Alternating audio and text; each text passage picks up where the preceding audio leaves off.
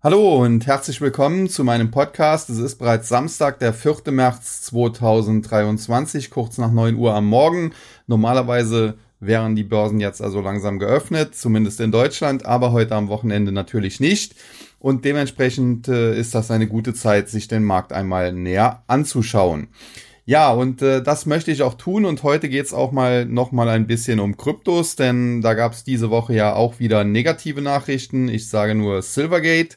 Und ja, schauen wir uns mal an, was sonst passiert ist. Zunächst einmal muss man sagen, die Woche war übergeordnet eigentlich zunächst sehr schwach, wobei die Verluste sich in Grenzen hielten und am gestrigen Freitag gingen die Aktien dann durch die Decke, insbesondere in den USA, dort auch die Schlussstände nahe den Tageshöchstständen und äh, natürlich auch in Deutschland der DAX wurde davon beflügelt. Aber im DAX gab es auch noch einen Sonderfall, denn die Aktie von VW schoss um 10% in die Höhe und auch dafür gab es gute Gründe, die wir uns später noch ansehen werden.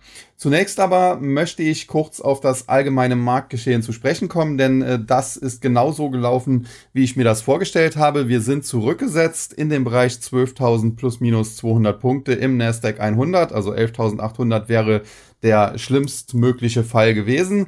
Und wir waren schon sehr nah an dieser Marke dran und äh, sind jetzt aber wieder deutlich nach oben gegangen und äh, liegen jetzt wieder über den 12.000 Punkten. Und es könnte sein, dass die Korrektur, die wir jetzt zuletzt gesehen haben, damit schon wieder beendet ist und wir uns nach oben orientieren können. Wie aber kann das sein in einem äh, geldpolitisch nach wie vor ja restriktiven Umfeld? Und da muss man sich das Ganze schon ein bisschen genauer anschauen, würde ich sagen. Und zwar hatten wir natürlich äh, zuletzt äh, Wirtschaftsdaten, Inflationsdaten, Arbeitsmarktdaten, die ja äh, ein bisschen schlechter ausgefallen sind, zumindest für die Börse. Also der Arbeitsmarkt in den USA ist super gelaufen, was natürlich der Börse nicht so in den Kram gepasst hat. Und äh, dementsprechend äh, nach dieser euphorischen Jahresanfangsrallye äh, ging es dann etwas zurück, weil man nun Angst hatte, die Federal Reserve äh, bekommt die Inflation vielleicht doch nicht so schnell in den Griff man muss hier noch äh, weitere Zinserhöhungen durchführen und man hat das auch gesehen, insbesondere an den Anleihemärkten sind die äh, äh Renditen der zwei und auch der zehnjährigen US Treasuries nach oben gegangen. Die zweijährigen Renditen haben sich teilweise der fünf Prozent genähert. Äh, die äh, zehnjährigen waren über vier Prozent. Und äh, in einem solchen Marktumfeld äh, können Aktien natürlich in der Regel nicht steigen und das haben sie daher auch nicht getan. Aber man muss sagen, eigentlich äh, würden sie in einem solchen Marktumfeld stärker unter Druck geraten. Man muss sich anschauen, wo die Tiefs lagen letztes Jahr im Oktober. Das war nämlich, als die Renditen der Anleihen auf Höchstständen waren, also auf Verlaufshöchstständen. Und äh, ja, das äh, muss man dann schon sagen, dass der Aktienmarkt sich eigentlich äh, für diesen Renditenanstieg oder die Renditen, Renditeanstiege sehr, sehr gut geschlagen hat. Äh, es gab zwar Kursverluste, aber die hielten sich doch in Grenzen. Und jetzt am Freitag haben wir dann äh, den Rücklauf der Renditen gesehen. Die äh, zweijährigen Renditen sind äh, um etwa vier Pünktchen zurückgesetzt, nachdem sie aber zuvor auch schon ein bisschen geschwächelt hatten, auf jetzt 4,86 Prozent. Die Renditen der Zehnjährigen sind regelrecht eingebrochen um fast äh, 12 Pünktchen auf äh, 3,598 Prozent. Und das hat natürlich dann sofort dem Aktienmarkt Rückenwind gegeben, der sich, wie gesagt, zuvor ganz gut geschlagen hatte, wenn man den Gegenwind, äh, den er hatte, äh, berücksichtigt. Und äh, jetzt ist natürlich die Frage, ist dieser Renditeanstieg äh, ja korrekt oder wurde da ein bisschen überzogen? Wie ist äh, der Renditerückgang jetzt äh, am Donnerstag, Freitag? Einzuschätzen und wie geht es nun weiter. Und da muss man äh, ganz klar hinhören. Die US-Notenbank hat natürlich verkündet, äh, dass sie weiter die Zinsen erhöhen möchte oder erhöhen muss, um die Inflation eben einzufangen, unter Kontrolle zu bringen. Und da gab es natürlich viel sogenanntes Fed Speak, sprich äh, diese ganzen FOMC-Mitglieder äh, sind aufgetreten und haben ihre Meinung gesagt. Und äh, man muss sagen, übergeordnet äh, hat man schon herausgehört, äh, dass sie doch tendenziell sehr hawkisch sind, dass sie zum Teil sogar äh, beim nächsten Mal 50 Basispunkte wieder machen möchten, also einen größeren Zinsschritt. Und äh, das hat natürlich auch für eine gewisse Verunsicherung am Markt gesorgt, was aber von diesen Damen und Herren wahrscheinlich auch beabsichtigt ist, denn die können natürlich auch nicht äh, wollen, dass der Aktienmarkt durchstartet, weil dann die Inflation erst recht schwierig zu bekämpfen sein wird. Nichtsdestotrotz muss man aber auch feststellen, dass äh, der Fed-Chef Jerome Powell, also der Vorsitzende, äh, zuletzt sich äh, deutlich weicher, deutlich dovischer geäußert hat. Und von daher gehe ich auch nach wie vor davon aus, dass wir am 22. März nur 25 Basispunkte sehen werden auf dann 4,75 bis 5 Prozent. Und wahrscheinlich sehen wir dann im Mai, ich glaube ist der 2. Mai, nochmal einen 25 Basispunkte Zinsschritt auf dann 5 bis 5,25 Prozent. Und ob wir dann im Juni noch einen 25 Basispunkte Zinsschritt sehen.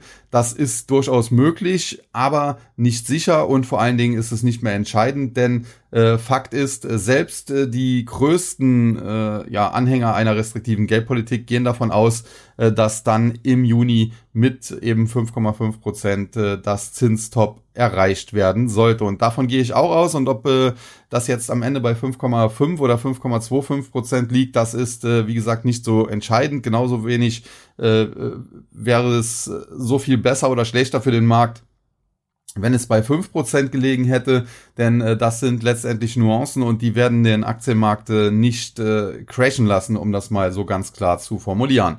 Ich gehe dennoch davon aus, äh, dass wir nicht zu viel von der FED sehen, weil sie prinzipiell an ihrem Ziel ist. Und es gab zuletzt auch Meldungen. Ich hatte ja hier im äh, Podcast vor ein oder zwei Wochen gesagt, es gab diese Quartalszahlen von Zip Recruiter, einem Unternehmen, ja, das, das Arbeit vermittelt. Und die haben gesagt, dass sie doch eine Schwäche in ihrem Geschäft sehen, dass äh, Unternehmen nicht mehr so viele Mitarbeiter suchen.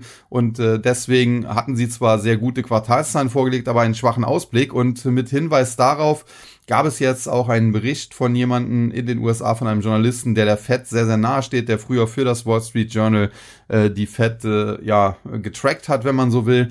Und äh, da hat man durchblicken lassen und er gilt so ein bisschen als Sprachrohr der Fed, dass äh, die Notenbank auch schon erkennt, dass der US-Arbeitsmarkt äh, mittlerweile am Schwächeln ist. Und ich bleibe dabei, wir werden entweder jetzt im März oder spätestens im April dann auch einen regelrechten Einbruch, einen Kollaps des US-Arbeitsmarkts bekommen.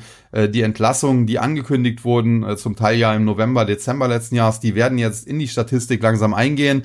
Und äh, was man eben auch sagen muss, äh, bei diesen sehr, sehr starken Januardaten, äh, die Informationen, die ich so aus den USA habe, leider habe ich keine offiziellen Statistiken dazu bekommen, äh, sind doch so, dass es doch alles andere als äh, super aussieht, so wie das die Daten vielleicht suggerieren und viele Amerikaner wieder, wie das ja in der Vergangenheit auch oft der Fall war, zwei oder drei Jobs brauchen und das sicherlich auch äh, ein Grund war, warum diese Arbeitsmarktdaten im Januar so mega ausgefallen sind mit über 500.000 geschaffenen Stellen. Man kann also davon ausgehen, dass sich die US-Wirtschaft jetzt abschwächt. Das ist das, was die Börse sehen wollte, denn damit sollte sich auch die Inflation abschwächen und äh, dementsprechend ist die Fed eigentlich langsam ihrem Ziel. Und wenn sie jetzt natürlich weiter Vollgas gibt und beziehungsweise voll bremst, muss man ja eigentlich sagen, äh, dann äh, würde es natürlich kritisch werden. Und deswegen gehe ich davon aus, äh, dass, wie gesagt, jetzt 25 Basispunkte kommen im März und wahrscheinlich nochmal im Mai. Und ob das dann im Juni überhaupt nochmal nötig sein wird, das muss man äh, sehen.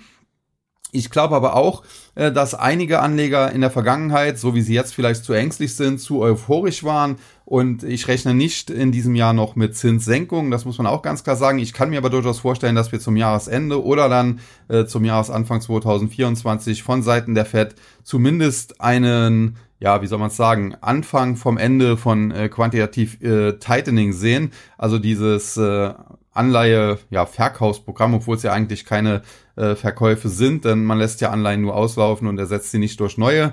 Aber auf jeden Fall diese Bilanzverkürzung der FED, äh, die dürfte zum Jahresende ja, äh, langsam zurückgefahren werden und äh, das dürfte dem Markt dann auch schon frische Luft zum Atmen geben. Also von daher, äh, die Entwicklung, die wir zuletzt an den Anleihmärkten gesehen haben, die wurden von einigen aus meiner Sicht überdramatisiert und äh, ich äh, sehe uns da eigentlich ganz gut im Fahrplan und äh, sehe daher auch äh, so langsam den Anfang vom Ende des Bärenmarktes gekommen, um das mal so zu sagen. Allerdings muss man auch sagen, wenn Bärenmärkte enden, dann ist das in der Regel eine sehr volatile Sache und wir haben es ja in dieser Woche gesehen. Es ging äh, die ersten Tage der Woche noch äh, deutlich abwärts und dann am Freitag äh, konnten auf einmal nicht genug Aktien gekauft werden und wir schlossen, wie gesagt, dann nahe der Tageshochs.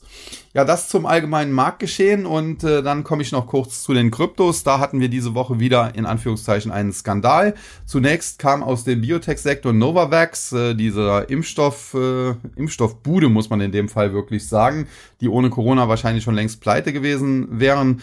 und haben dann äh, in Frage gestellt, ob das Unternehmen überhaupt überlebensfähig ist. Äh, das stelle ich schon hier länger in Frage. Von daher habe ich mich äh, mit der Aktie auch nie wirklich groß äh, weiter befasst, denn aus meiner Sicht ist das schon äh, ja, länger ein Pleitekandidat und ohne Corona wären sie wahrscheinlich, hätten sie wahrscheinlich schon das zeitliche gesegnet. Aber dann kam einen Tag später am Mittwoch eben Silvergate Bank äh, heraus oder Silvergate äh, Corporation, äh, die auch eben äh, hinter der Silvergate Bank stecken. Und das ist natürlich eine für den Kryptosektor sehr, sehr wichtige Bank, neben der Signature Bank. Und äh, die haben dann das Gleiche gesagt. Sprich, äh, sie haben gesagt, wir haben äh, ja letztes Jahr schon bekannt gegeben, dass wir große Verluste gemacht haben, äh, dass wir Assets verkaufen mussten, um eben Anleger, die Geld abgezogen haben, auszuzahlen. Und äh, das hat sich jetzt im Januar und Februar fortgesetzt und deswegen haben wir weitere Verluste angehäuft und jetzt steht das Überleben des Unternehmens in Frage. Ja, jetzt ist natürlich äh, äh, dann die große Frage, was steckt hier dahinter? Das ist natürlich jetzt so ein bisschen das Problem. Ich habe versucht, da Informationen zu bekommen, aber da hält man sich sehr bedeckt. Es kann natürlich auf der einen Seite tatsächlich sein, dass es äh, sehr, sehr kritisch um die Bank ausschaut und äh, wir hier in eine Insolvenz gehen. Dann würde der Aktienkurs sich in Richtung Null bewegen. Es kann aber auch sein, dass das äh, Management hier einfach diese Bedenken geäußert hat, weil es eben ernsthaft Probleme gibt und man sich einfach juristisch absichern möchte, wenn man denn am Ende in die Insolvenz muss, äh, dass man hier eben nicht, äh, ja, wie soll man sagen, äh, belangt werden kann. Und äh, dann könnte es natürlich sein, äh, dass diese Ängste, die jetzt am, Markt, am Markt sind und jetzt auch eingepreist wurden, vielleicht ein bisschen übertrieben sind. Äh, denn am Ende kann es natürlich durchaus sein, dass die Bank sich entweder auch selbst retten kann oder dass sie einen Investor findet. Ich könnte mir beispielsweise auch Binance vorstellen, äh, der hier Geld zur Verfügung stellt und äh, so das Unternehmen am Leben hält. Ja, es ist natürlich jetzt äh, die große Frage. Man kann an dieser Stelle nicht ernsthaft dazu raten, äh, sich die Aktie anzuschauen, denn das Risiko ist hier ganz klar Totalverlust. Das muss man so ganz klar sagen. Deswegen äh, würde ich jetzt hier nicht äh, zugreifen oder auch nachkaufen. Auf der anderen Seite muss man aber auch sehen, Silvergate ist die meistgeschortete Aktie in den USA. Wenn sich da also die Zocker draufstürzen und einen Short Squeeze la GameStop initiieren, dann kann das natürlich auch sehr schnell durch die Decke schießen. Und was man auch sagen muss, in der Vergangenheit waren auch Unternehmen wie Apple oder auch äh, Tesla schon mal, ja, kurz vor der Pleite. Selbst Amazon wurde das im Jahr 2000 mal nachgesagt. Und äh, die haben sich am Ende retten können oder vor der Pleite ja bewahren können und sind dann hinterher riesige Erfolgsgeschichten gew äh, geworden. Ich will damit jetzt auch nicht sagen, dass Silvergate eine ähnlich große Erfolgsgeschichte wird, aber wenn sie natürlich die Insolvenz vermeiden können, dann ist die Aktie äh, aktuell natürlich extrem günstig gepreist. Wir sprechen hier über eine Marktkapitalisierung, die im Bereich von 200 Millionen nur noch liegt. Wie gesagt, das muss man äh, beobachten. Ich würde jetzt nicht da drauf springen. Das ist eine Sache für Zocker aber äh, man muss das beobachten und wenn sich abzeichnen sollte, dass das Unternehmen doch noch gerettet werden kann, äh, dann äh, ja, kann man hier vielleicht was tun. Aktuell ist das aber zu heiß und äh, zu unübersichtlich, um hier äh, Geld zu riskieren. Das muss man auch so ganz klar formulieren. Nichtsdestotrotz hat es natürlich dann auch Rückwirkungen auf den Kryptomarkt. Nachdem der sich zunächst unbeeindruckt gezeigt hat, ging es dann äh, in der gestrigen Nacht doch nach unten. Der Bitcoin verlor 4-5 Prozent und wir sind jetzt so im Bereich 22.300, 22.400 Dollar. Auch Ethereum und die anderen sind natürlich dann nach unten gefolgt. Und äh, prinzipiell muss man sagen, äh, die Bullen haben es zuletzt nach oben versucht mit dem Ausbruch, der ist gescheitert. Die Bären versuchen es jetzt auf der Unterseite. Bisher können sie sich aber noch nicht endgültig durchsetzen. Das muss man auch so ganz klar sagen.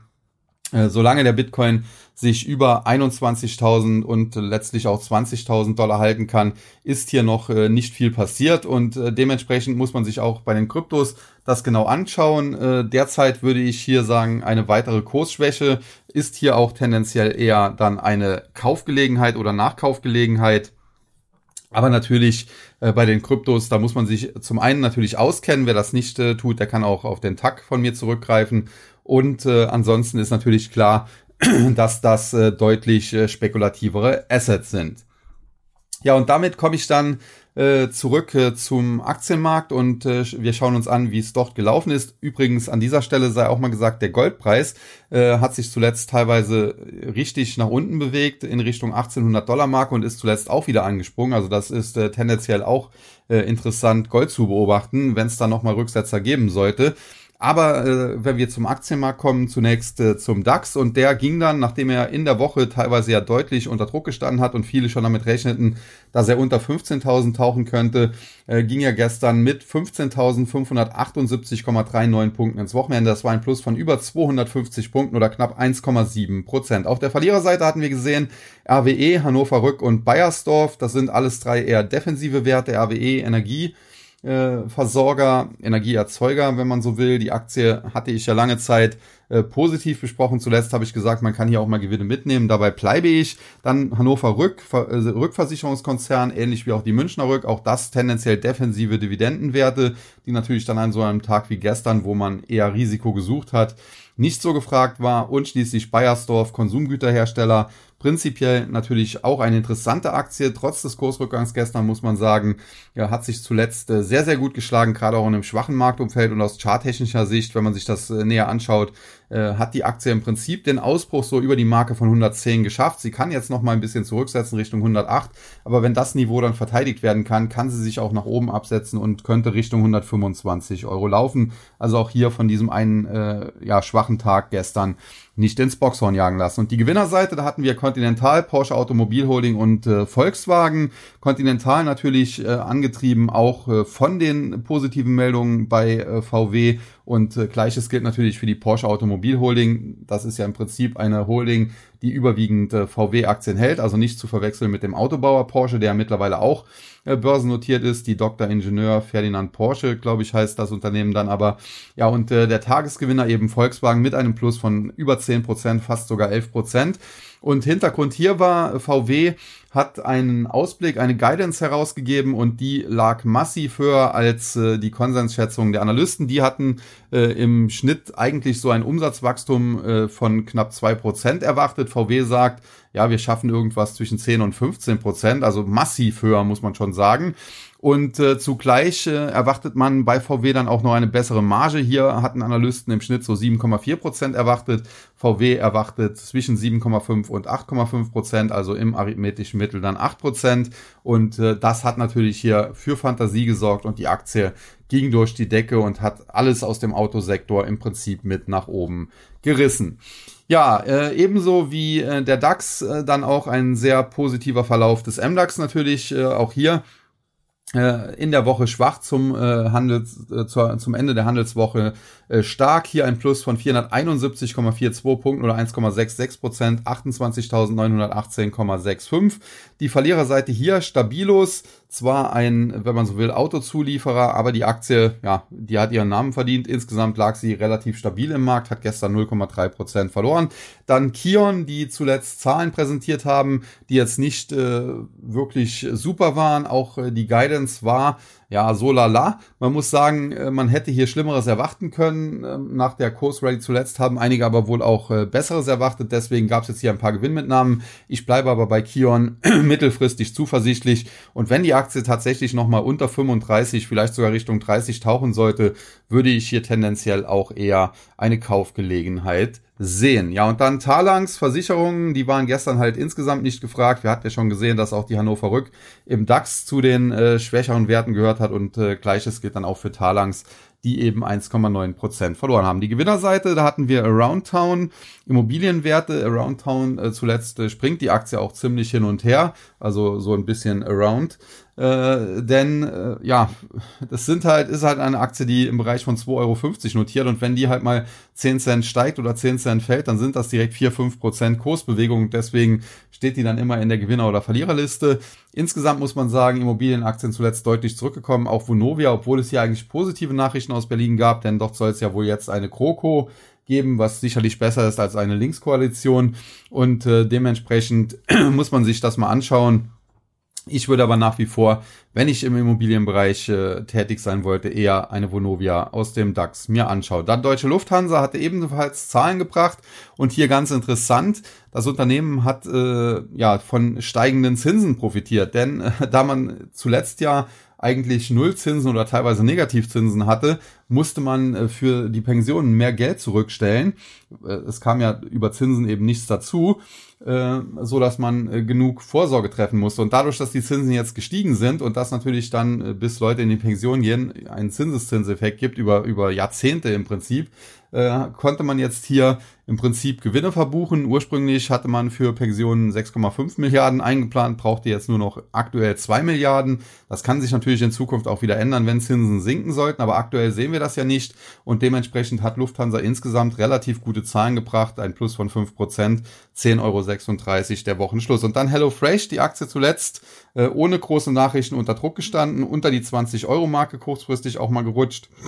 Das war einigen Anlegern dann wohl des Guten beziehungsweise Schlechten zu viel. Sie haben zugegriffen und gestern ging es dann fast zehn Prozent nach oben und charttechnisch ist das ganz interessant, denn die 20-Euro-Marke war und ist hier sehr, sehr wichtig und solange die Aktie nicht nachhaltig unter 20 fällt, sehen wir hier auch keinen Ausverkauf in Richtung 15, 16 und äh, mit den gestrigen äh, Kursgewinnen könnte es sogar sein, dass die Bären hier endgültig vertrieben wurden und wir jetzt steigende Kurse sehen. Tendenziell bin ich ja ohnehin eher positiv für HelloFresh gestimmt und dementsprechend äh, freut mich da, was wir gestern gesehen haben. Aber ob die Bären schon wirklich endgültig vertrieben sind, muss man eben abwarten. Dann der S-DAX, äh, ebenfalls mit einem äh, schönen Handelsplus am Freitag. Hier knapp 150 Punkte, 147,52 um genau zu sein, oder 1,1 Prozent, 13.579,11. Auf der Verliererseite New Work, Kränke und PVA Tepler. New Work, die ehemalige Zing. Ja, wie gesagt, das Geschäftsmodell scheint zu funktionieren. Äh, sie machen Umsatz, äh, sie machen Gewinn, sie steigern sogar den Gewinn. Sie haben äh, im Prinzip interessante Wachstumspläne vorgelegt, aber ob sie die auch einhalten werden, das muss man sehen. Da kann man Zweifel haben, weil LinkedIn doch ein ja übermächtiger Konkurrent zu sein äh, droht. Aber aktuell läuft's eben noch und deswegen die Aktie zuletzt auch teilweise erholt. Gestern aber ging's da mal zweieinhalb Prozent nach unten, 154,60 zuletzt, aber die Aktie, wie gesagt, erholt und äh, das waren wohl einfach mal ein paar Gewinnmitnahmen. Dann Kränke gibt's eigentlich auch, glaube ich, nicht viel Neues. Da gab's ja vor einiger Zeit mal eine Short-Attacke. Seitdem kommt die Aktie nicht mehr so richtig auf die Beine. Auch gestern äh, ging es dann nach, äh, ja, nach unten um über 8, äh, 9 Prozent. Es gab hier, glaube ich, auch äh, eine, eine ja, negative Analystenstudie von Warburg, wenn ich das richtig gesehen habe. Die könnte hier natürlich auch noch so ein bisschen auf dem äh, Kurs äh, gelastet haben. Äh, ja, und äh, da muss man mal schauen, wie das jetzt hier weitergeht. Fakt ist, äh, seit äh, dieser Short-Attacke, ja, kommt Kränke nicht mehr so richtig auf die Beine. Und äh, ja, ich würde derzeit in diese Aktie nicht unbedingt investieren. Äh, sie ist einfach zu schwach. Insbesondere gestern, wie gesagt, mit minus äh, neun Prozent und das äh, gegen einen ja eigentlich starken Markt. Ja, und dann PVA Tepler, die Aktie zuletzt eigentlich sehr, sehr gut gelaufen. Gestern ging es dann aber um zwölf Prozent nach unten. Der Grund hier ist, äh, dass äh, im Prinzip äh, ja, das, wie soll man sagen, äh, der, der, der Großaktionär äh, keinen Bock mehr hat und äh, den Ausstieg verkündet hat. Äh, nicht, weil er irgendwie nicht mehr an das Unternehmen glaube oder so, sondern eher, weil er sich jetzt hier ein bisschen zur Ruhe setzen möchte.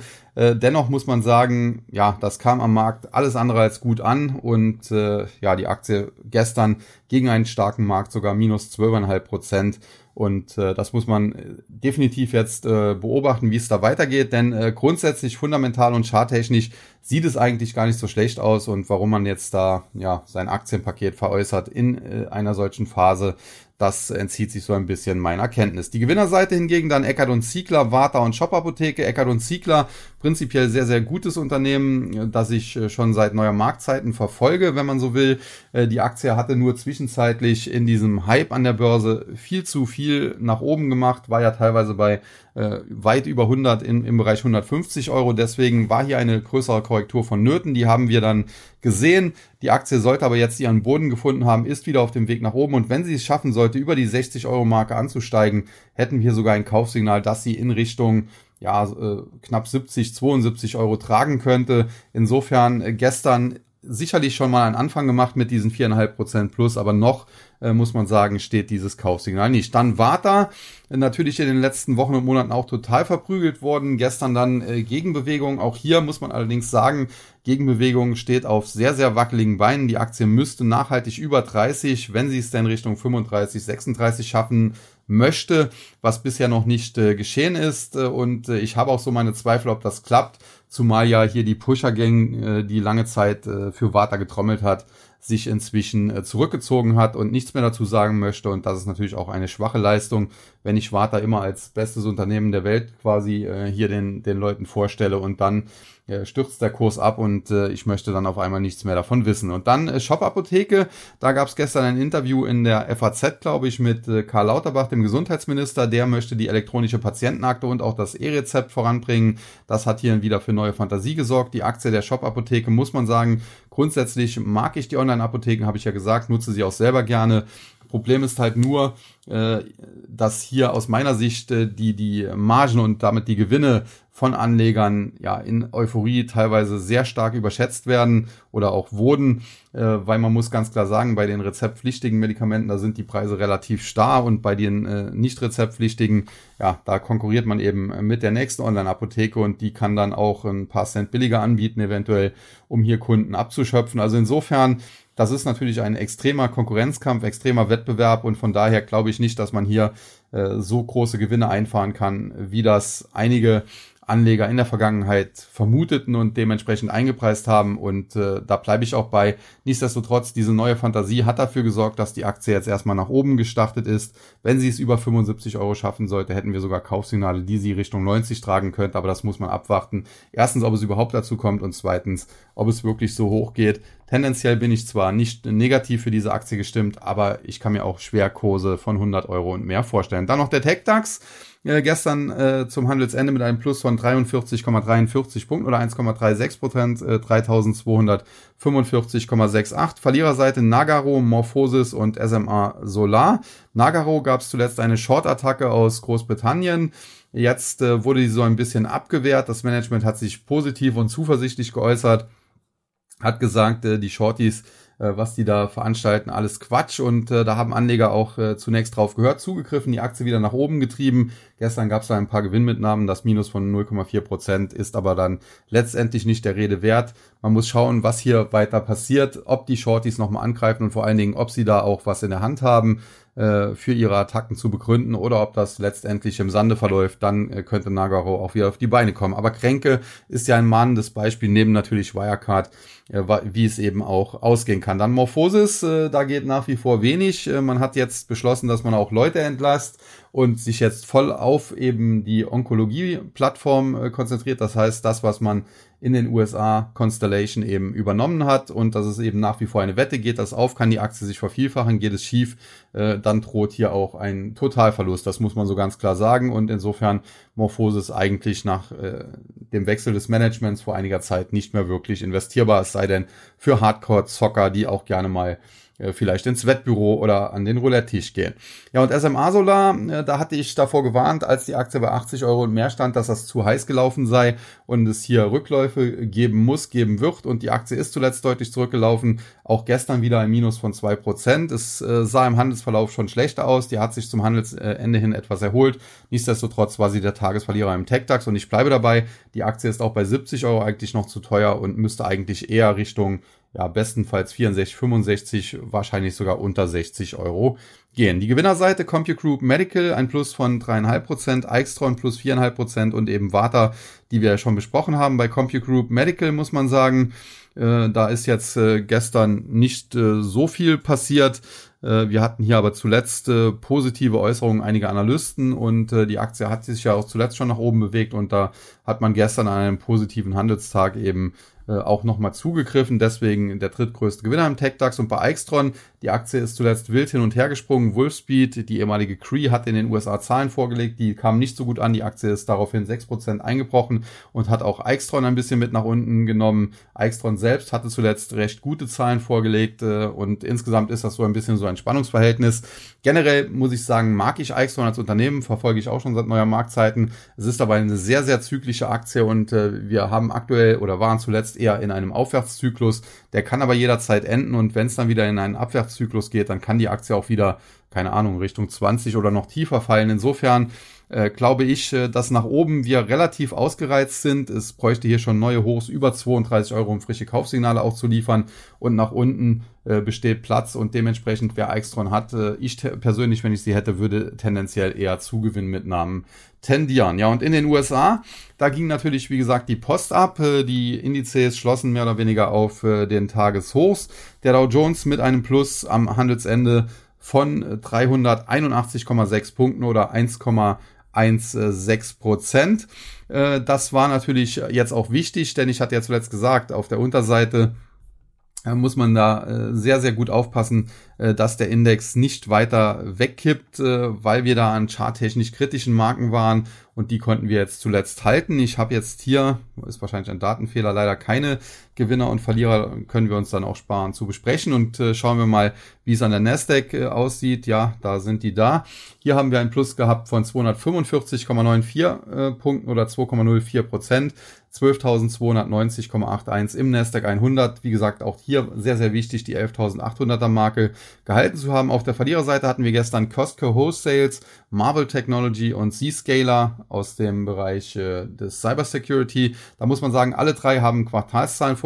Bei allen drei waren die jetzt äh, ja, nicht grottenschlecht, aber vielleicht auch nicht das Gelbe vom Ei. Insbesondere bei Z-Scaler muss man aber auch schon sagen, äh, da musste man schon sehr, sehr lange suchen, um ein Haar in der, Suppe, äh, in der Suppe zu finden. Dennoch am Ende ein Minus von 11 Prozent. Das ist natürlich auch äh, der Bewertung der Aktie geschuldet, die eben Premium war und da darf halt kein kleinstes Haar in der Suppe sein, sonst wird halt hier drauf geprügelt. Nichtsdestotrotz glaube ich, Z-Scaler im Bereich 120 Dollar. Es besteht durchaus noch ein bisschen Abwärtspotenzial. Vielleicht geht es noch mal Richtung 110 oder 100, aber tendenziell kann man auf diesem Niveau eher mal erste Positionen aufbauen. Bei Marvel Technology wäre ich vielleicht noch ein bisschen zurückhaltend und bei Costco, das ist ja auch eine Lieblingsaktie von äh, Warren Buffetts Kompagnon Charlie Munger und äh, da gibt's auch gute Gründe für und dementsprechend da gilt eigentlich, da kann man fast jeden Kursrücksetzer fast schon blind kaufen. In der Vergangenheit hat sich das immer ausgezahlt und ich denke, das wird auch weiter so sein. Ja, die Gewinnerseite haben wir Atlassian, Illumina und Rivian. Da muss man sagen, äh, große Nachrichten habe ich dazu jetzt eigentlich nicht gefunden. Äh, alle Aktien sind natürlich zuletzt äh, zum Teil unter Druck gestanden und äh, werden dann jetzt eben zum Teil auch wieder eingesammelt. Insbesondere bei Atlassian, die Rallye allerdings schon seit einiger Zeit wieder am Laufen. Das sieht tendenziell sehr, sehr gut aus. Wir hatten hier die Tiefstände die im Bereich 115 Dollar lagen. Jetzt sind wir schon wieder Richtung 180 gelaufen. Und äh, ja, kurzfristig kann es da immer mal Gewinnmitnahmen geben, gerade nachdem es gestern 7% hochging. Aber tendenziell sind wir da wieder auf dem richtigen Weg. Bei Illumina, das ist nach wie vor die Nummer eins im Bereich der DNA-Analyse, Gensequenzierung. Hier das Thema Marktanteil, Weltmarktanteil von 80% und mehr. Der einzige Konkurrent, ernsthafte Konkurrent, äh, die Pacific Bioscience äh, aus den USA, wo Katie Wood ja investiert ist. Ich halte allerdings mehr vom Marktführer, in diesem Fall von Illumina. Und äh, ja, die Aktie ist ja auch äh, heftig zurückgekommen, nachdem es ja jetzt auch in den letzten beiden Quartalen jeweils keine so guten Quartalszahlen gab, der Ausblick auch nicht so gut war. Und äh, dementsprechend ist die Aktie eigentlich äh, so günstig zu haben, wie das schon seit vielen Jahren nicht mehr der Fall war. Und äh, bei solchen Aktien bei Weltmarktführern, die günstig zu haben sind, da kann man natürlich als Investor, der auch ein bisschen Zeit mitbringt, allerdings immer mal zugreifen. Die Aktie hat durchaus Potenzial Richtung 240, 250 Dollar zu steigen. Wenn sie über 250 steigen würde, könnte hier sogar richtig Fahrt aufgenommen werden und tendenziell, wie gesagt, bin ich für Illumina sehr, sehr optimistisch und habe die Aktie daher auch in gewissen Wikifolios. Und dann Rivian hat im, äh, in den vergangenen vier Wochen äh, vom Hoch zumindest aus gesehen äh, 25 Prozent und mehr verloren. War ja teilweise über 20 Dollar. Zuletzt gab es Quartalszahlen, die haben auch nochmal reingehauen. Gestern haben dann die Schnäppchenjäger zugegriffen. Nach wie vor bleibe ich dabei. Äh, die Nummer eins im Bereich der Elektroautos äh, ist natürlich Tesla. Dann äh, kann man sich natürlich auch eine BYD in China anschauen, wenn man denn äh, chinesische Aktien macht. Und äh, wenn man aber in den USA nach einer äh, geeigneten Nummer zwei sucht, also in China gibt's natürlich dann auch noch NIO, möchte ich auch nicht vergessen. Äh, aber wenn man dann in den USA nach einer geeigneten Nummer zwei sucht, dann ist das nicht äh, Fisker oder Lucid oder wie sie alle heißen, sondern aus meiner Sicht ganz klar Rivian, zumal hier auch Amazon und auch Jeff Bezos persönlich dahinter stehen. Äh, sprich, äh, ja, da, da wird schon äh, recht gut gearbeitet. Die Quartalszahlen zuletzt waren natürlich trotzdem schwach, die Aktie daher auch zu Recht abgestraft, aber die Schnäppchenjäger haben gestern auch sofort wieder zugegriffen. Am Ende ein Plus von über sieben Prozent, fast acht Prozent. Und generell bin ich hier nicht äh, zu pessimistisch, muss ich ganz klar sagen. Auch wenn es natürlich äh, ja noch einiger Zeit braucht, bis aus einer Rivian ein ernsthafter Tesla-Konkurrenz vielleicht erwachsen kann. Ja, und äh, damit bin ich dann auch durch. Wie gesagt, die Gewinner und Verlierer des Dow Jones heute äh, konnte ich leider nicht besprechen. Da gibt es wohl einen technischen Fehler hier auf meiner Plattform äh, werden mir nicht angezeigt. Ansonsten muss man aber ganz klar sagen, was wir diese Woche gesehen haben, hat sehr, sehr gut in mein Bild gepasst. Auch den Fahrplan, den ich den äh, TAG-Abonnenten ja vorgestellt habe, wo es hieß, wir könnten Rücksetzer erleben, im schlimmsten Fall so 12.000 plus minus 200 Punkte, also 11.800 bis 12.200 war die Range. Wir waren im Tief sehr nah an der 11.800er Marke dran, glaube 11.850, 11.860, sind jetzt nach oben gedreht. Tendenziell sieht das jetzt auch charttechnisch ganz, ganz interessant aus. Tendenziell bullig. Äh, und äh, ja, deswegen glaube ich auch, dass wir in der Endphase des Bärenmarktes sind oder ihn bereits langsam sogar verlassen haben. Und dementsprechend äh, bin ich zuversichtlich, äh, dass das Schlimmste jetzt hinter uns liegt. Ja, bei den Kryptos muss man sehen, da gibt's natürlich jetzt auch äh, Meldungen, ja, die Kryptos koppeln sich negativ äh, von der Nasdaq ab. Äh, das ist natürlich so ein bisschen so eine Sache, nur weil das jetzt ein, zwei Tage mal der Fall war. Zuvor waren die Kryptos teilweise auch stärker als die Nasdaq, da hätte man das Umgekehrte schreiben können. Jetzt gab's eben diesen Silvergate-Fall, diesen Silvergate-Skandal oder wie auch immer man es nennen mag und der drückt jetzt so ein bisschen auf die Kurse der Kryptos. Ob das nachhaltig sein wird, muss man sehen. In diesem Sinne, ja, bin ich dann für heute durch, bin ich fertig, wünsche allen wie immer einen schönen Samstag, ein schönes Wochenende und dann hören wir uns am Montagabend an dieser Stelle wieder. In diesem Sinne möchte ich mich wie immer verabschieden und sage Tschüss und Bye-bye, bis zum nächsten Mal. Ihr, euer Sascha Huber.